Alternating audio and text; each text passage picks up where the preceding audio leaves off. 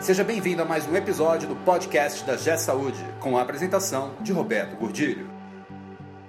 Olá, eu sou Roberto Gordilho e hoje nós estamos recebendo aqui mais uma vez o advogado e diretor jurídico da Associação dos Hospitais da Bahia, o Agnaldo Bahia. Agnaldo, muito obrigado, mais uma vez um prazer ter você aqui.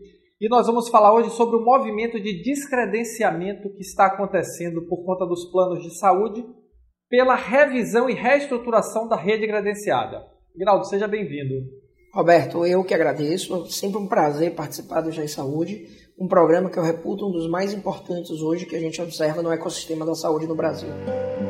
Esse podcast é um oferecimento da G Saúde. Acesse www.gsaude.com.br. Agnaldo, nós temos observado um movimento que, em função do, da redução que houve no número de beneficiários, os, os, grandes planos de saúde, e eu observo isso muito nos grandes, deve estar acontecendo nos menores também, estão redimensionando sua rede.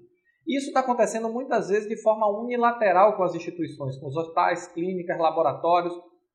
Como é que você está enxergando esse movimento no mercado? Veja, Roberto, eu vejo com é, muita apreensão o que está acontecendo. Não é é, novidade de que o Brasil saiu de uma recessão muito grande, né, considerada uma das piores da sua história, e, evidentemente, houve um reflexo muito grande dentro da saúde suplementar, com uma quantidade de perda de vidas muito grande. Nesse contexto, é natural que as operadoras de plano de saúde desejem redimensionar sua rede, tendo assim economia na, na administração da, da sua própria rede e reduzindo o custo. O problema é que a saúde ela tem uma regulamentação específica. E quando você fala de dimensionamento de rede, isso é regulado pela ANS. Então, é necessário que haja um estudo do impacto disso no mercado como um todo, e é necessário de que os prestadores sejam chamados para a mesa para que isso seja discutido de uma forma ordenada.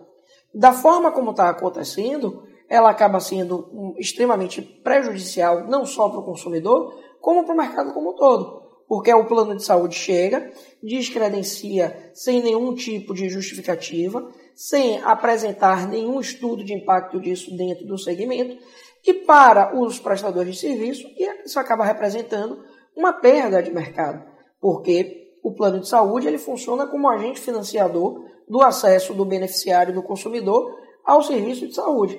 Na medida em que o, o prestador perde esse agente, evidentemente você tem uma diminuição do seu mercado e você tem perda de receita. É, e isso me parece que está acontecendo muito de forma unilateral, né? Exatamente. Sem conversa. Os planos estão, a impressão que eu estou tendo, pelo menos é essa, os planos estão simplesmente descredenciando uma parte da rede e, e pronto. É, aqui, especificamente em Salvador, no estado da Bahia, o que a gente observou foi um movimento de uma operadora de plano de de plano de saúde, que eu evidentemente não posso dizer o nome, mas que descredenciou uma quantidade muito grande de laboratório de análises clínicas.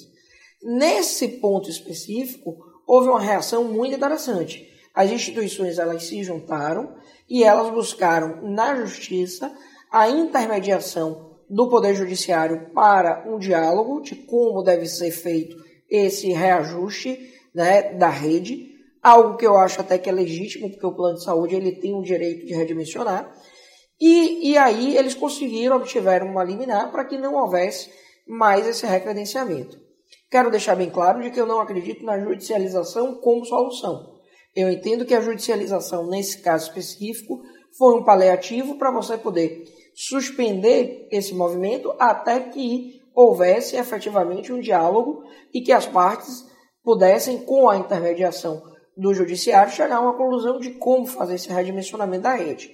O que eu acho extremamente positivo nesse ponto foi a união dos prestadores. É algo que a gente não vê comumente, mas especificamente nesse segmento do laboratório de análises clínicas aqui em Salvador, Bahia, houve essa movimentação e eles conseguiram vencer as suas dificuldades, vencer as suas diferenças e através do sindicato conseguir aí uma liminar que serve de paliativo até que se resolva isso em definitivo.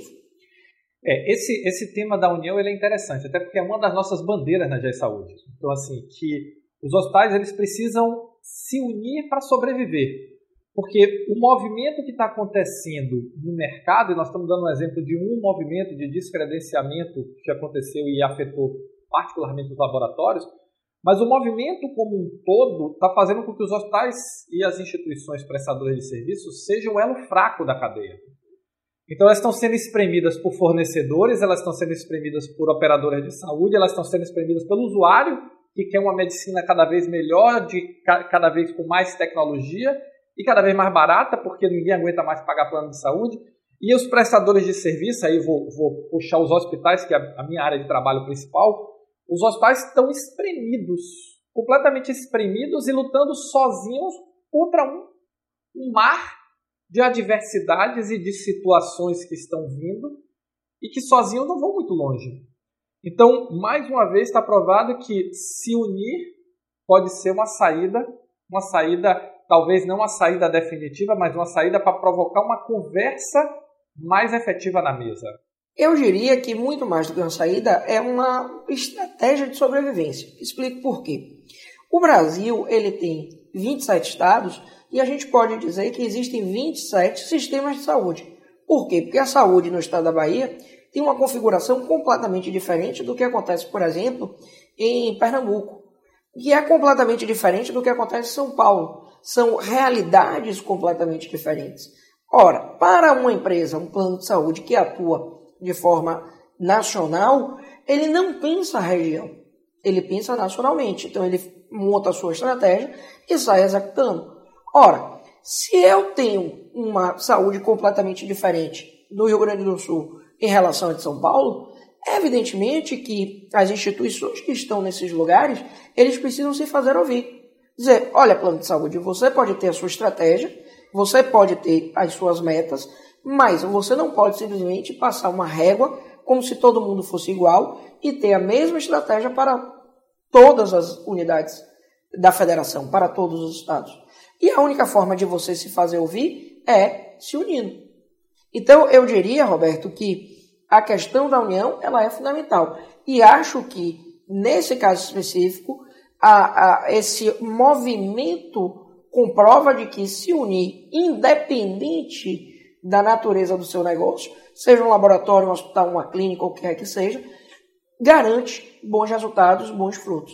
Então, eu acho que é uma estratégia que deve ser considerada sim e acho que a Saúde acerta quando levanta essa bandeira, quando defende a União como um ponto fundamental para o desenvolvimento e organização desse grande ecossistema que é o ecossistema da saúde no Brasil. Pessoal, recebemos aqui mais uma vez para uma conversa muito bacana, muito legal, o Agnaldo Bahia, advogado, professor universitário, diversos cursos de graduação, pós-graduação, diretor da Associação dos Hospitais da Bahia, e hoje falamos sobre o movimento que está acontecendo de redimensionamento das redes de saúde e como isso afeta os prestadores de serviço. Agnaldo, muito obrigado. Mais uma vez, um prazer ter você aqui conosco. Espero que volte muitas vezes. Prazer é todo mundo.